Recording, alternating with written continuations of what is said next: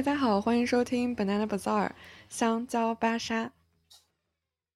我们这期节目的录制时间呢，其实是在二三年的圣诞节的假期。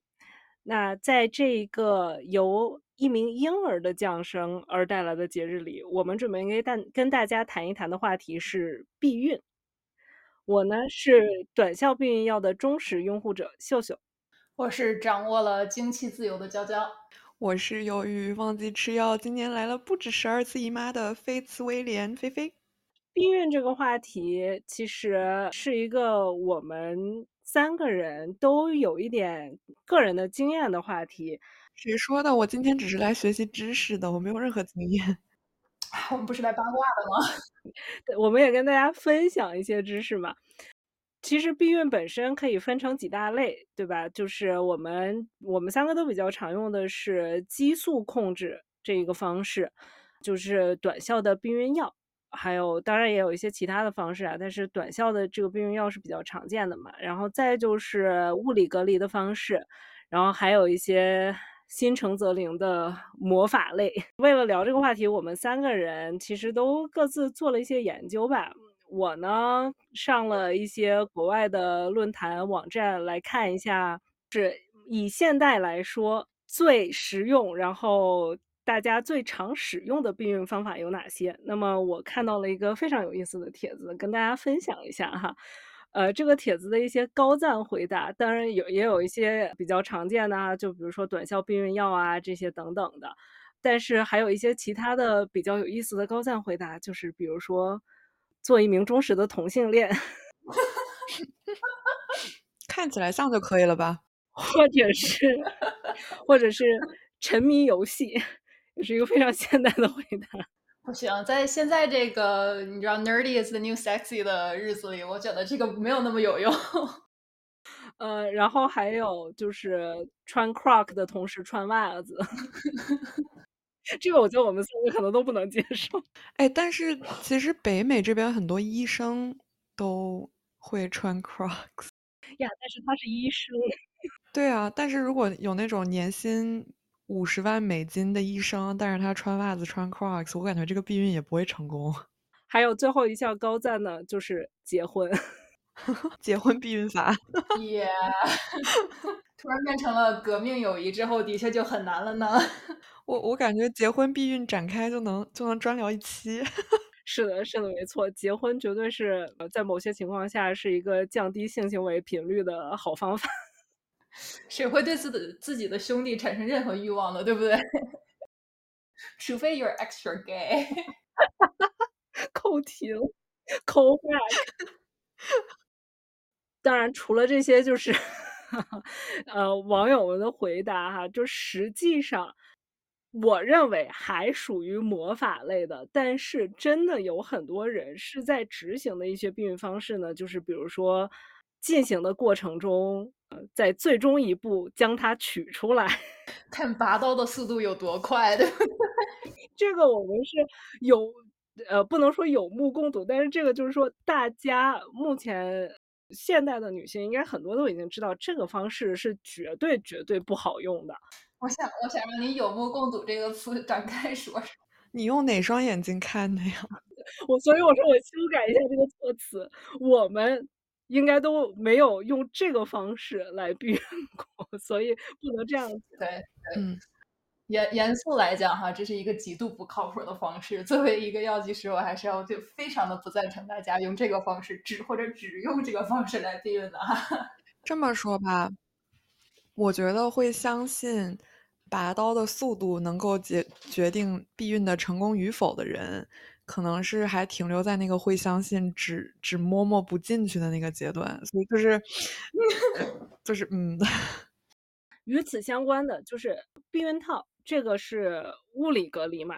其实避孕套就是我们说男性避孕套是我们日常最常见到那种普通的避孕套，这个的成功率。按说应该是很高的，可是这个跟我们刚才讲的这个方式是相关的，就是你如果是要使用这个方式避孕，那你要最好是就是裤子脱下来那一瞬间就戴上它，你不可以进行到一半，或者是说后面才想起来说去补上它，那这个跟刚才的方式本质上就是一样的了。这是也是属于心诚则灵类，实际上它的有效率就完全看运气了。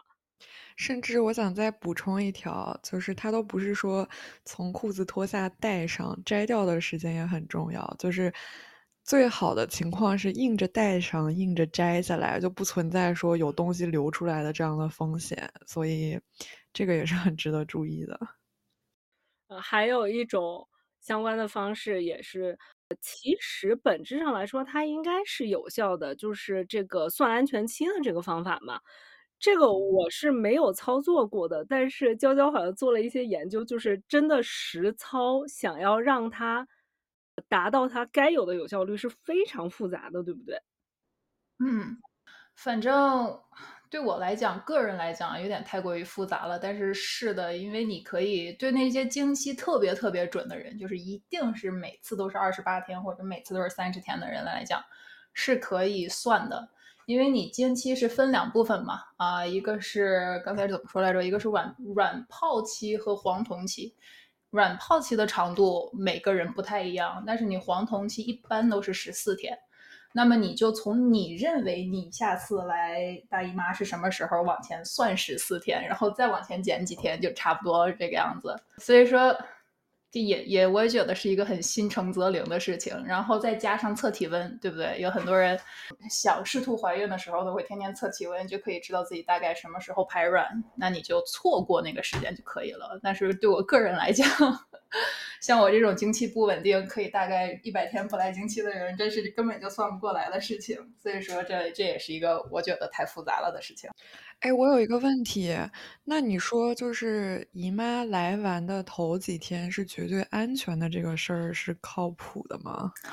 它是像我刚才说的嘛，它不是分两期嘛，我们就假装它是一共经期二十八天，从第一天是你来事儿的第一天，到大概一般是四到七天是你有流血的这个状态，对吧？你这几天之后的那几天。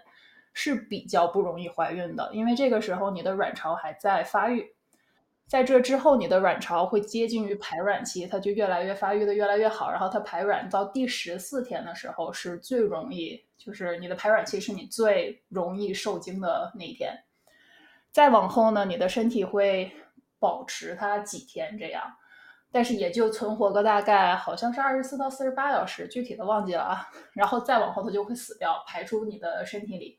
这个时候也是绝对安全的，所以说是在你经期的前几天，跟你经期结束的后几天，是你最不可能怀孕的时候。但是，这是上帝要是给你一个孩子的话，它也是可以发生的，就这个不是百分之百绝对的。而且我们说那个你的卵子可能就是那几天的存活，但是你进行了之后。精液留在你体内的那个存活期，它有多久呢？刚才我们两个好像看了一眼，大概是五天。我来着是挺久的时间的，那个小东西的存活率非常的高。所以真的就是它能存活五天，真的就是比新冠病毒在外面存活的时间都。你闭新冠都知道你要全程戴着口罩，所以你。躲避这个存活这么久的东西，你肯定是也要全程的保证自己的安全，对不对？所以，我个人是觉得算安全期这件事情，还是它的失败率太高了。我认识的女生里面，很少有人经期真的是二十八天准准的这个样子。对我主要是觉得我是没见过，就是每一次都是二十八天，而且每一次。这么多年都不会变的话，其实还挺难得的。对啊，而且，嗯，你说像测体温这个方式，它的那个体温的变化幅度其实是挺小的，对不对？就是不会说你差个好几度那种，是一个非常非常小的差距，零点零点几度到一度这样。对，所以你就是要很认真的在测你的体温，才有可能注意到你的这个有体温变化，来关注到你是否排卵。这个我觉得，就反正对我来说成本太高了。你执行的成本和这个危险的成本都太高了。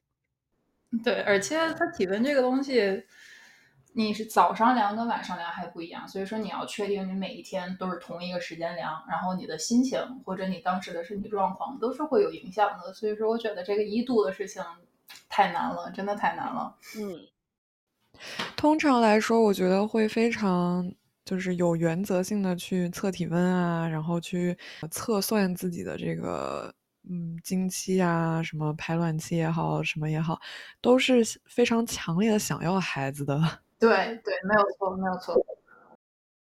如果你要花这么大功夫去测算，然后还就是成功，怎么说，成功避孕的几率又这么的不稳定的话，那就是为何不考虑一下我们三位这个有经验的独立女性都选择了的这种方法，对不对？我们我们稍后再来聊这个细节啊。但是还有一点就是，我正好你俩说说，我查了一下，就是基本上怀孕的几率在排卵期，呃，排卵的前一天是最高的，大概是百分之四十二的样子。天下任你遨游，你相信命运的这种，等于就是你怀孕的概率最高最高就是百分之四十二。那你这么说的话，比比扔丢硬币选一面的那个几率还低一点呢？就是所以就看人了，也有那种不信邪的，对吧？也有那种就是一一击即中的，所以还是看大家对于这个避孕这个事情有多么的重视吧。反正我是觉得避孕失败的副作用太大了。哇，那可是个孩子呀！我们叫它副作用，谢谢。对，这个问题就是在这儿，就是如果你非常坚定的说，我一定要避孕，我是。不打完全完全不打算怀孕的话，那这个方法可能就不是太安全。相对它的成本啊，然后它的这个稳定性来说，这就不是一个好方法了。像我们刚才提到的避孕套啊什么的，这些都可能是避孕套肯定是要更好的一个办法。然后，但是呢，就是一定要全程使用。我今天还看到说。避孕套这个东西，你要注意一下你的润滑剂的用处，因为有一些 latex 材质的避孕套，你不能用油性的润滑剂，因为会破，你只能用水性的避呃润滑剂才可以。所以说这个东西买什么样的避孕套也需要注意一下，还有一些买一些什么小羊皮的呀这种的就。它生产力没有那么好，什么东西？小羊皮？那不是口红吗？呃，羊的肠子的皮，to to be specific，对，但是那个的生产力就没有那么好，它也有容易容易破，对吧？所以说买什么样子的避孕套和你要用什么样子的润滑剂啊，这个也需要注意一下。我往回倒一下，我知道小就是羊肠啊什么这种东西在古代。是使用的，就是在发明现在的这个乳胶避孕套之前，我人类是使用过一些动物的这些器官作为避孕套的。但是你是说现在还有人在用羊肠吗？有啊，就是如果你对乳胶或者什么东西过敏的话，对吧？它对啊，它它是一个它是一个一种选择，对不对？有些人可能觉得喜欢它的那种触感或者怎样的，这个我也。多做评论，对吧？但是它是，它是存在的。现在是有专门生产这一类的避孕套的，是吗？是的，但是不常见是肯定的。好的，学到了。每天一个小知识。我觉得虽然我们三个都在录制之前各自做了功课，但是听下来，咱我跟你们两个做的功课好像方向不太一样啊。我反正我做功课的过程当中，还是发现了一些，就是我以为我的知识已经怎么说覆盖面比较广了，但没有想到还是发现了一些之前不知道的避孕的方式嘛。就咱前面说了这个安全期啊、拔剑的速度啊、避孕套啊，然后短效避孕药我们一会儿会展开讲一讲嘛。那还有一些其他类型的，就是比如说这个子宫帽。又称也有叫避孕隔膜的，相当于是女性的避孕套嘛。这个我们仨都没什么经验。然后还有这个避孕贴，感觉线下也是一个开始流行了起来的。我不知道你们两个没有其他朋友用，我有一个朋友，然后他用完之后，他他有两个反馈，这玩意儿我听上去就跟贴那个防蚊贴一样嘛，就是你时间久了，它那个边儿会卷起来，然后会粘毛，然后会会显得有点不是特别的干净。然后还有一个就是他说对于经期这个疼痛没有任何的帮助。呃，我个人还有知道的另外一个就是这个皮下植入，属于就是打针打了一个小的，打了一个小的东西到这个手手臂上臂的位置，就可能是二头肌左右的位置。我有一个朋友，他自己去，她是一个已婚女性，这样她去打了这个皮下植入，然后她给我的反馈是说，她自从打了这个皮下植入之后的一两年，她跟她老公直接性生活都没有了，就是从源头上直接就避孕了。就是连欲望都消失了，也是一个方法，也是一个方法嘛，就跟结婚避孕一样。结婚避孕如果没成功的话，你再来一个皮下植入试试看。我我需要那个 correct 你一下，它不是二头肌，它应该是三头肌，就是 tricep 那边。好的好的。那个娇娇还听说过什么其他的避孕方式吗？呃，我基本上平时在药店里看到的就也是什么 IUD 啊，或者是 copper IUD。避孕环儿、上环儿，这个我们原来老年人比较说的，对吧？这个东西，它现在是一个，它现在是一个梯形的节育器，就是它不再是一个环儿了，对吧？它是一个梯形的，然后刚好卡在你的子宫里面的一个东西，对不对？对，没有错。他就呃这么说吧，他就是移民去你身体里，然后就住下了。我我感觉上一代人。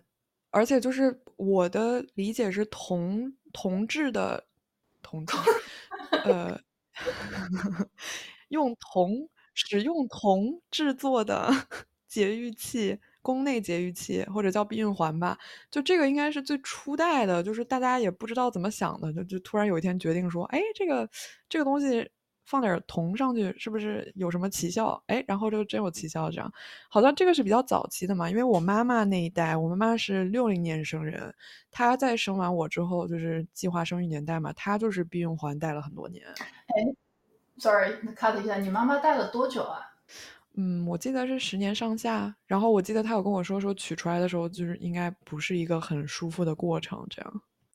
这个东西就是老的那种。同志的 怎么讲？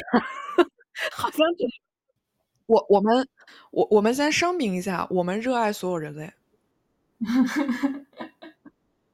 对我们只是不知道怎么描述这个东西，就是用金属的这个上面有铜的这种。呃，宫内的这个避孕器，我记得我跟我单位的同事有聊过，他给了我一个非常精彩的描述，就是我们都不太清楚这个东西工作的原理到底是什么嘛？为什么它放进去就避孕了？他跟我讲，他的理解就是这个东西，他称它为 sperm scarecrow，就是 小蝌蚪稻草人。把它吓走，正好它的形状也很像了，没有毛病，没有毛病。哎，咱是把这个分类在什么类型？这属于物理隔离、激素控制还是魔法类？它 是物理隔离，多 多多少少带点魔法，没有错。但是它是物理类，多多少少带点魔法在里面。那现在的那种塑料的那个梯形的那个东西，它也是不含不带激素的，对不对？它其实也就是放进去。没有，它现在的大部分是带激素。哦，基本上有好几种嘛，但是基本上所有的都是长期的在你的身体里释放黄体酮这样，所以说它是激素类或者药物类的。那它放进去是跟避孕药的这个逻辑差不多嘛？就是它是在你的身体里释放激素。对，没有错。它跟那个富康生这么一个只有黄体酮而没有雌激素的这么一个避孕的理论是一样的。同理，还有像刚才那个菲菲说的那个避孕贴，也是，它也是只是有一些。黄体酮在里边，嗯，就原理其实本质上是一样，都是靠释放这种激素，让你的身体误以为你是已经怀孕了，所以就不排卵。没有错。避孕贴其实我个人还是挺感兴趣的，因为我感觉好像很方便的样子。它虽然很方便哈，但是我的确不得不说一下，就这个贴纸这个东西，它虽然不是贴纸啊，它很像，它是一个膏药这么一个那个状态哈，但是的确就像那个狒狒说的，它在你的身体上，它是要停留很长一段时间的，就不是说。你可以贴两个小时就把它摘下来的，所以说在这一天或者是一周里，你需要洗澡，对吧？所以说你洗澡的时候它可能会掉。如果你是个游泳爱好者，它可能游泳的时候会掉，或者你出汗，它可能也会掉。如果你对它的粘合剂，就是它上面的这个粘合在你体上的东西过敏的话，它可能会对你的身体皮肤造成刺激性的伤害。这都是。很多人不喜欢用贴的原因也是因为这些，而且它虽然说做成了肤色的样子，它其实还挺明显的，所以说有的人也觉得不好看。嗯，会露出来是吧？对。它也是贴在胳膊上吗？嗯，它可以贴在挺多地方的，但是胳膊上是比较容易，或者是大部分人选择贴在胳膊上这样。以我浅薄的这个理解啊，我我我其实不太明白为什么这个贴纸和那个植入的那个都是打在胳膊上，因为这不是离你真正要生效的那个部位挺远的吗？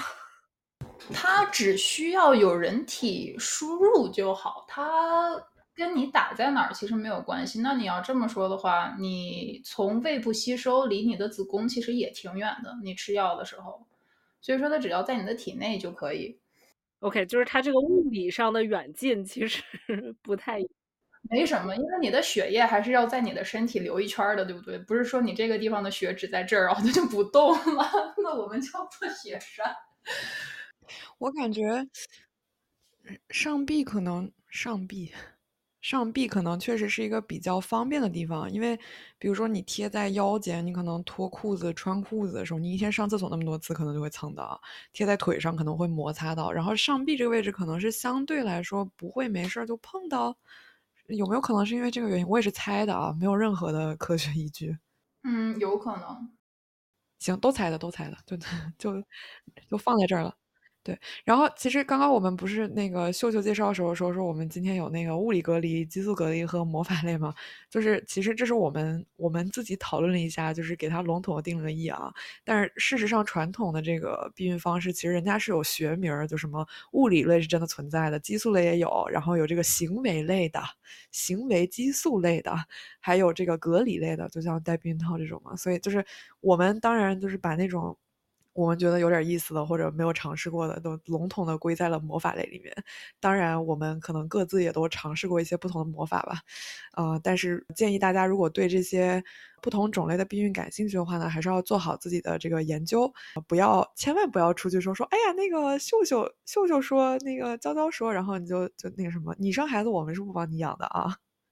然后我需要纠正一下我刚才自己的错误，那个 patch 其实是有那个雌激素在里边的，我记混了，抱歉。我们说的这些内容呢，就是不负任何责任，完全只是我们自己的个人认知，它对或不对，只是主观感受。这个我们的节目永远主打一个主观，谢谢大家。分享分享，主要是分享，sharing is caring。我刚才说到的子宫帽啊，就是避孕的那个隔膜，然后还有女性的避孕套。说实话，都是我在研究这个话题才第一次见到了它们本身长什么样子。说真的，还是挺神奇的。我们当初学的时候，也只是老师把它们摆在了我们的面前，然后大家就每个同学轮流摸了一遍，然后 That's That's all。我们。也没有过多的学习，所以说这个东西在市场上感觉不太常用。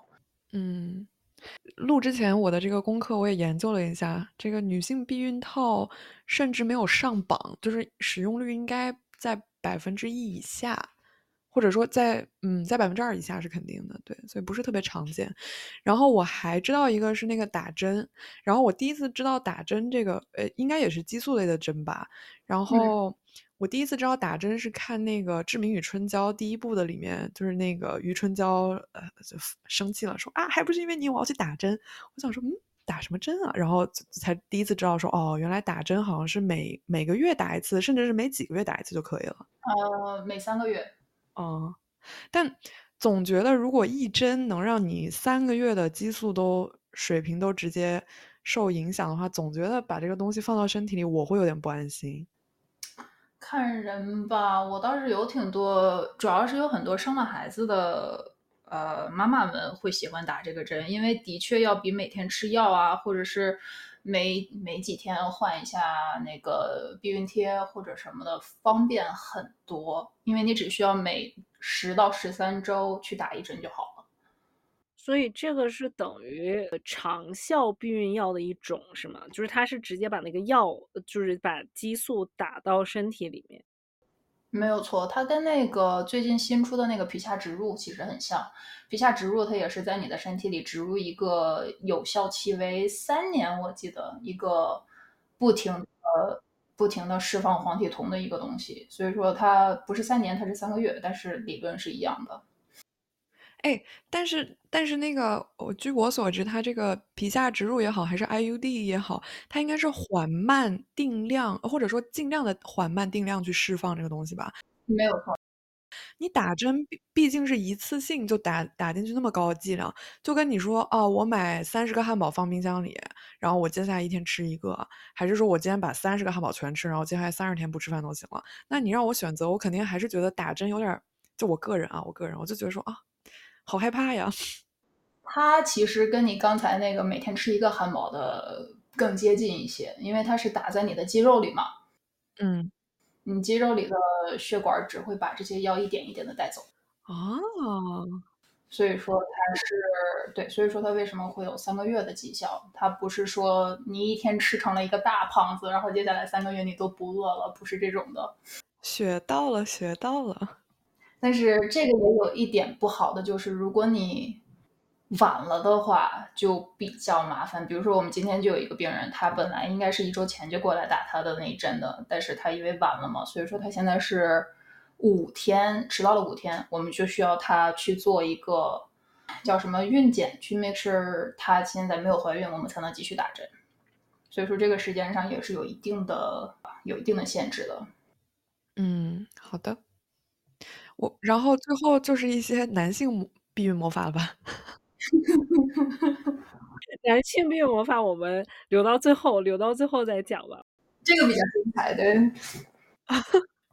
我们既然讲到了激素类的这些避孕方式，那就来聊一下我们三个都长期使用过的这个短效避孕药吧。这个也是现行，就是现在现代女性来说，尤其在北美是非常非常常见的一个方式了。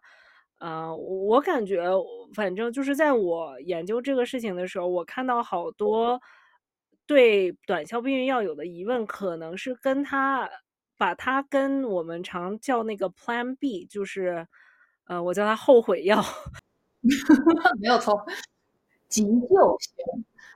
对，就是多少有点混淆了。就是这两个其实本质上原理是一样的，但是剂量上的差别造成他们呃使用的方法和副作用都不太一样，对不对？嗯，没有错，因为毕竟你吃 Plan B 或者像我们说的后悔药，你只需要吃一粒儿。你别看你买它的时候，它巨大无比的一个盒子，但其实里边 它只有小小的一粒药在里边。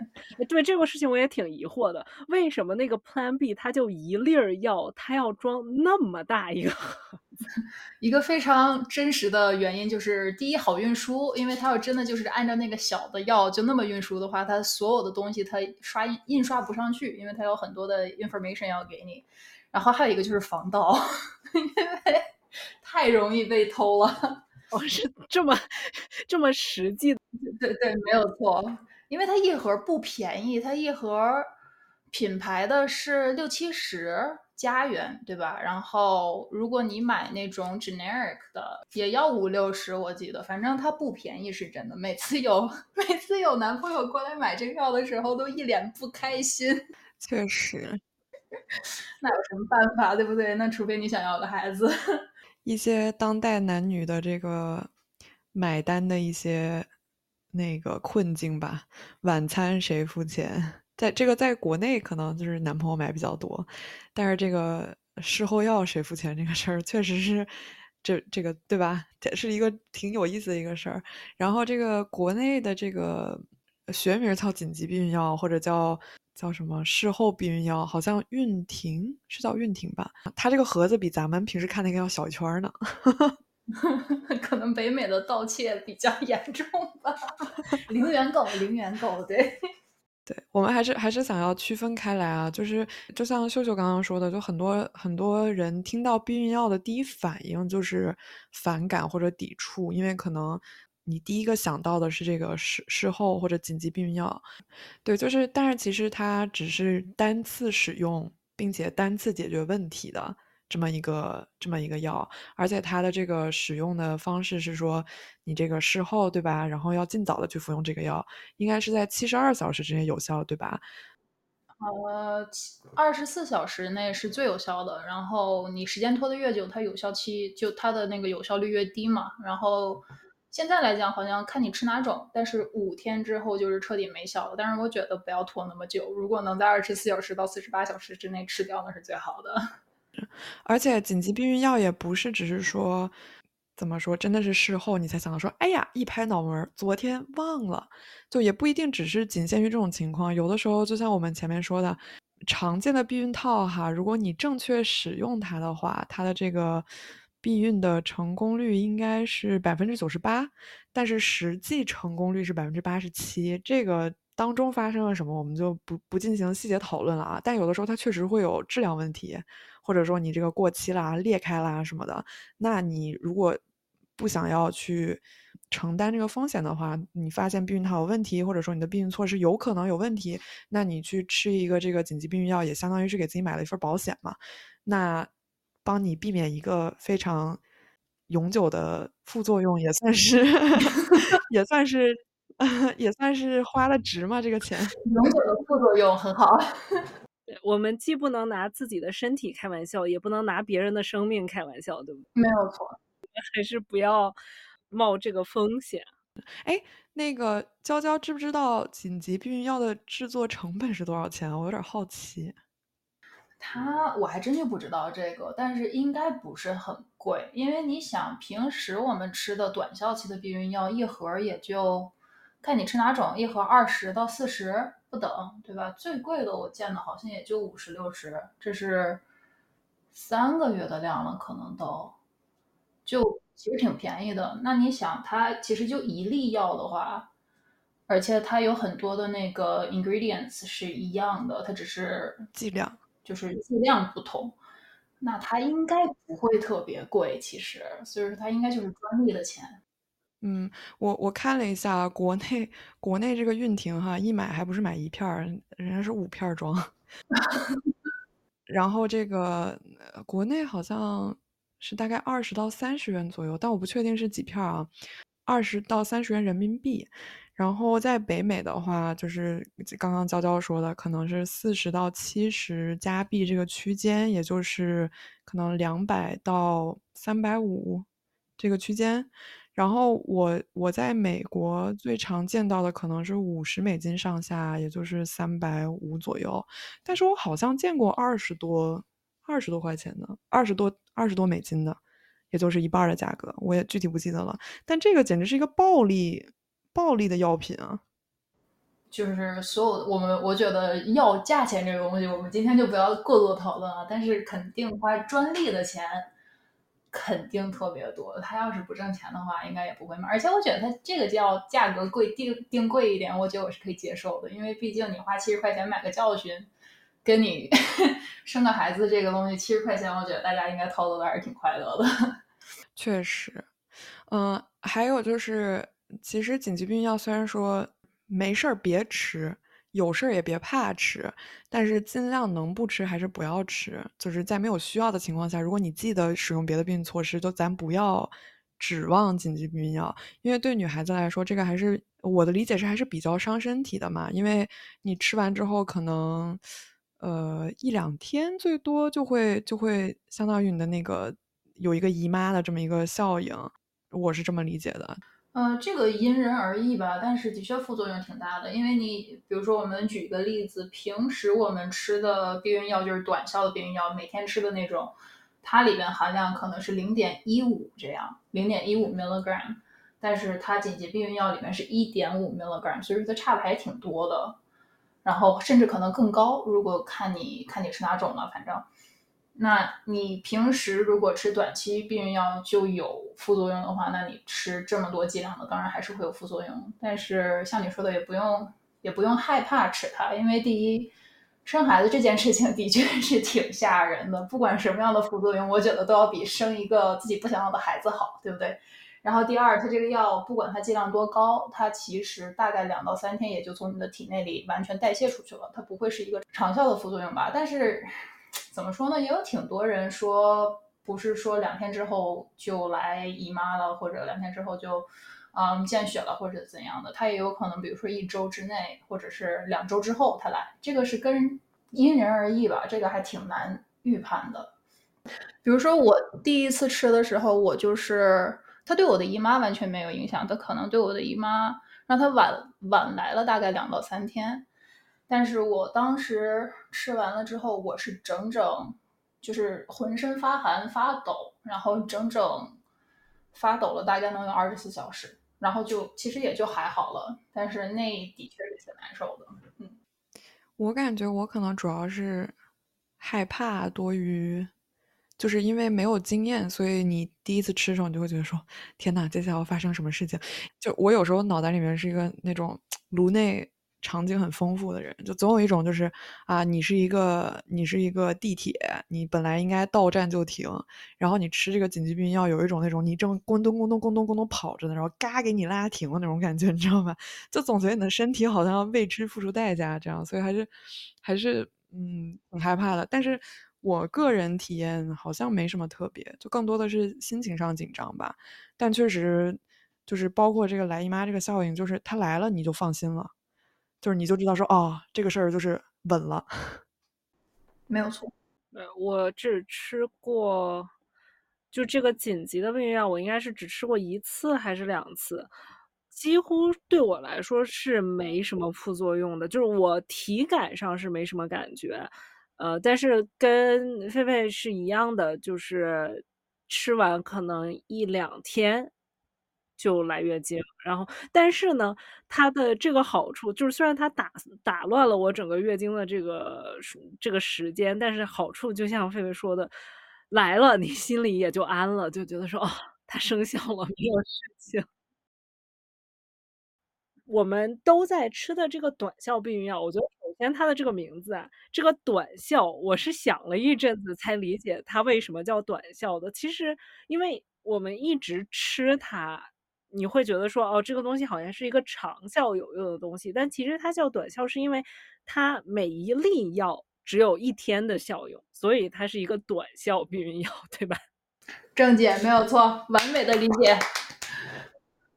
我是我是思考了一阵子，说这个东西它明明是一个长期避孕的方法，它为什么叫短效避孕？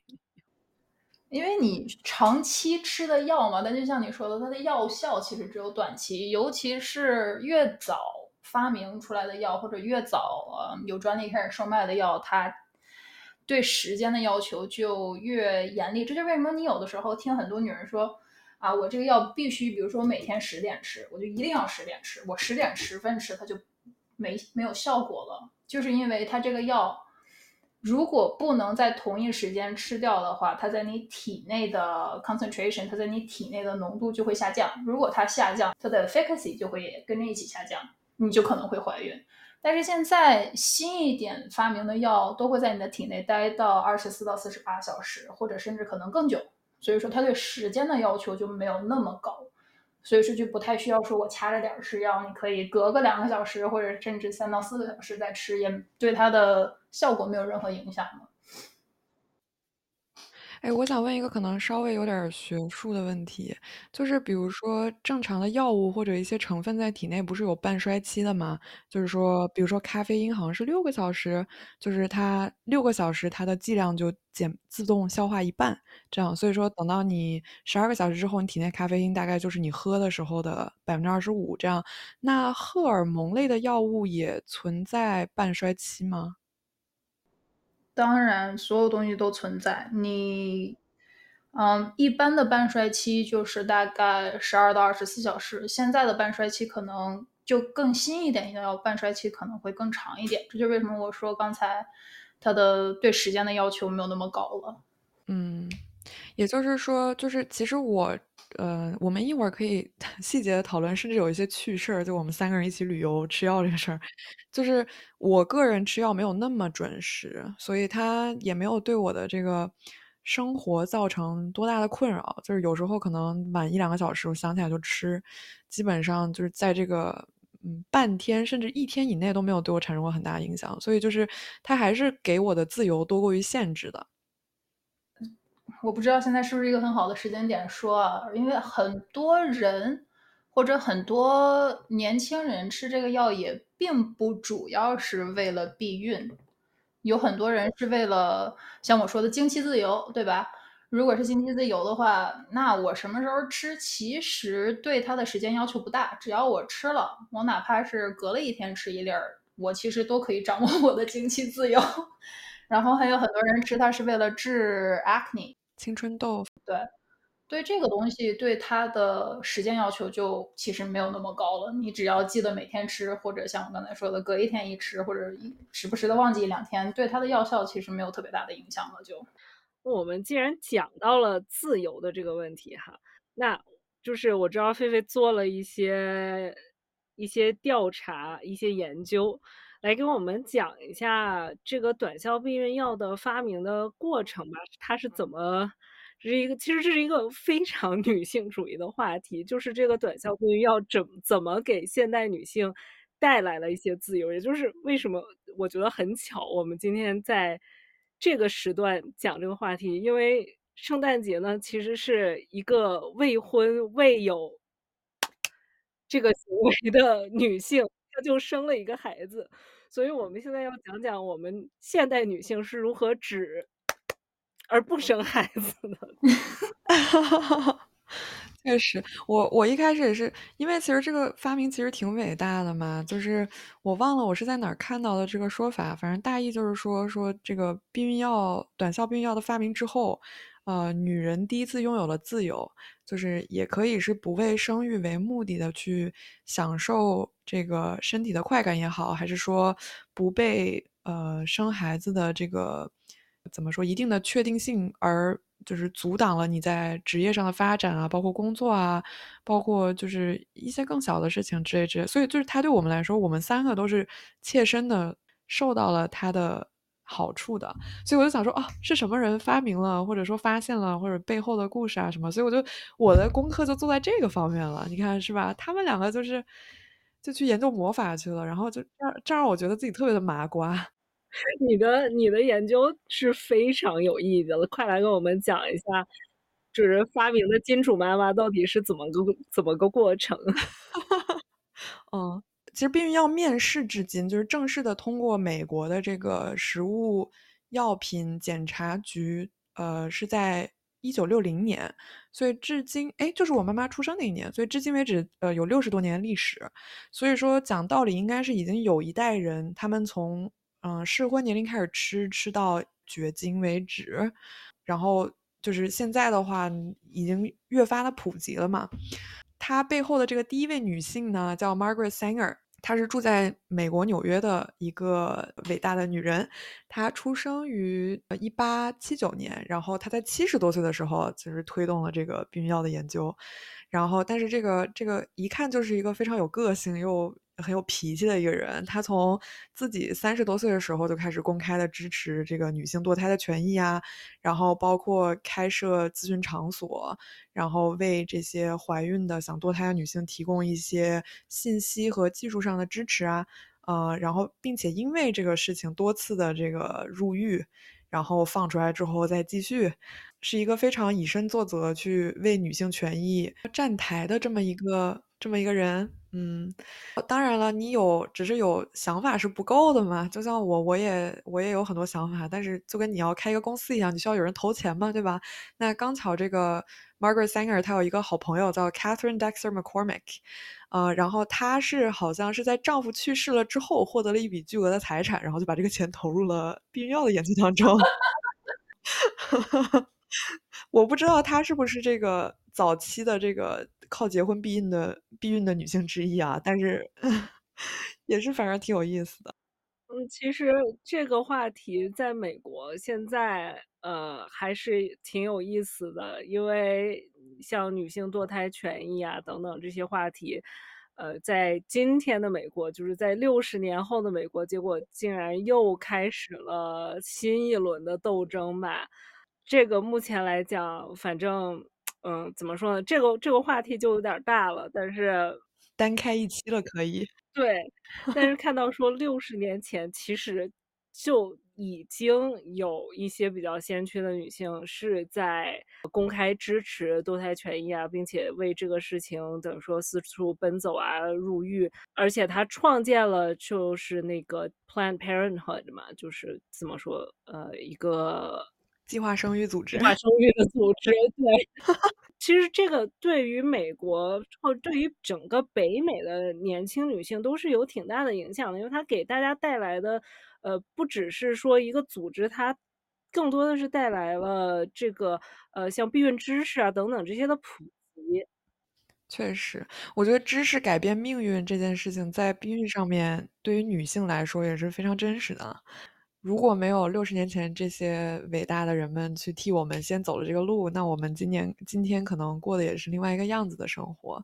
然后包括刚刚秀秀提到说，美国的这个去年还是前年，还有一些这个不同的州的这个法律上的变动啊，就是支持堕胎与否啊。那你可以想象，如果今天都这样的话，那在六几年、在五几年那个年代，就肯定是。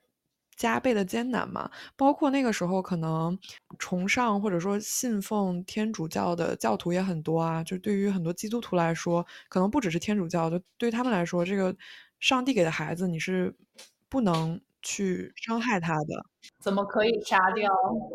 对对对，你怎么可以把它当做副作用呢？你难道不知道这个事情会发生吗？就是这个玛利亚，对吧？人家没有。享受就只承担副作用，人家也这么做了，对不对？才有了伟大的这个宗教。人家就成为圣母，好吗？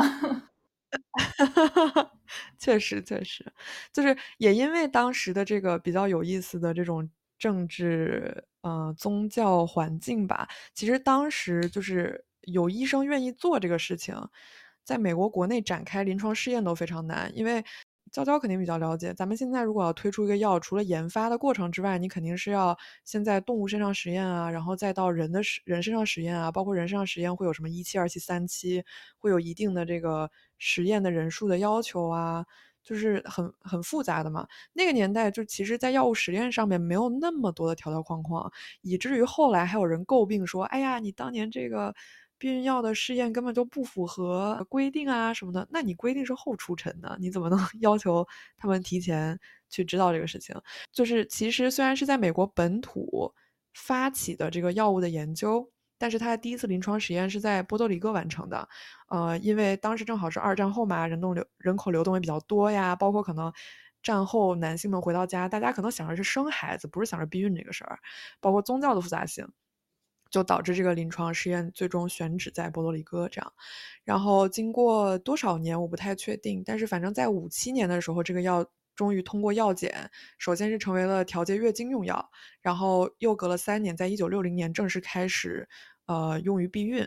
这个时候六零年的时候，这个 Margaret Sanger 这位伟大女性，她已经离她过世。的这个时间线其实只剩下六年了，所以他已经是个老人了。然后他自己也没有享受上这个药，对吧？他只是就是前人栽了树，我们后人乘凉了，这样。所以还是真的非常感谢他的。我觉得他就是生完孩子走了一生，发现对他的人生没有什么特别大的帮助吧？可能。娇娇娇娇现在就是平时你在药房上班，取避孕药、开避孕药的女性大概是个什么体量啊？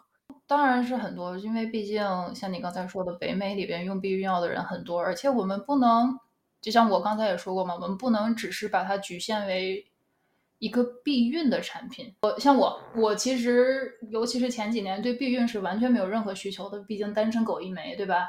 那我为什么还在不停的吃它？就是因为我是有 PCOS，就是多多囊多软多囊，对吧？我的月经是非常的不准的，我的月经可以四十天来一次，可以一百二十天来一次。那么我就会经常的生活在一种我要来姨妈或者 我不来姨妈的恐惧之中。那如果吃了避孕药之后，第一会减少我 PCOS 的副作用。我的心情没有那么差了，我的呃皮肤变好了，然后我也可以掌握我什么时候来姨妈，我什么时候不来。我出去旅游的时候，我可以控制说我要去游泳，我就不来，对吧？这都是一个很自由的一个状态。所以说，也有很多人是为了这个目的来吃这个药的。然后还有很多人是为了，比如说我来姨妈的时候月经特别的疼，或者我来月经的量特别的大。这种人其实可以尝试一下吃避孕药，因为它其实会让你的，嗯，经期没有那么难受。这是，这是一个很不容忽视的一个好处吧？我觉得很多人没有没有意识到这一点。其实这一点我也觉得是需要怎么说呢？更多人来提倡它的。这也是为什么我其实特别提倡更多人尝试这些东西。当然也不是说这个东西适合每一个人，那肯定是有副作用的，毕竟还是药嘛。但是我是觉得说它对我的好处大于它的坏处。嗯，明白。我觉得我周围的朋友可能十有八九至少都吃过吧。就是你也很容易见个医生，在这边在北美也没有那么多的这种 stigma。就是啊，吃避孕药是个不好的事情啊，或者怎么样，所以它是一个比较容易获得的这么一个东西。然后知识也非常普及，就是如果你自己不了解，你问问身边的朋友，或者问问医生、问问护士，或者上网查一下，都是有大量的知识去去支持的。这样，它是一个 easy yes，就是为什么不呢？当然，这个初代避孕药跟我们今天服用的这个版本其实已经相距甚远了，因为六十年前他们当然是。摸着石头过河嘛，其实那个时候的这个荷尔蒙的使用量非常的高，但是即便是这样啊，就是这个药出了之后还是非常非常的受欢迎的。六零年正式开始使用，然后到六五年的时候，每四个四十五岁以下的美国妇女已经有一个人在服用了，就是百分之二十五。然后到到六七年为止，全球有一千三百万人左右在服用。然后到八四年，就是过了二十四年的时候，已经增长到了五千到八千万人。然后到了二零一三年，这个数字已经超过了一亿人，而且你可以知道的是，就是服用避孕药的，你肯定是一个适龄的，还有月经的一个女性嘛，所以就是大概在可能十二岁到五十几岁、六十岁之间这个年纪，所以一亿人，而且是十年前的数字，已经我觉得挺惊人的了。就是我们一会儿可以聊一聊，就是我们三个人对不同的。药也好，还是不同的成分也好，有什么不同的反应？但反正我个人感觉，就是今天我们吃的版本已经非常非常安全了。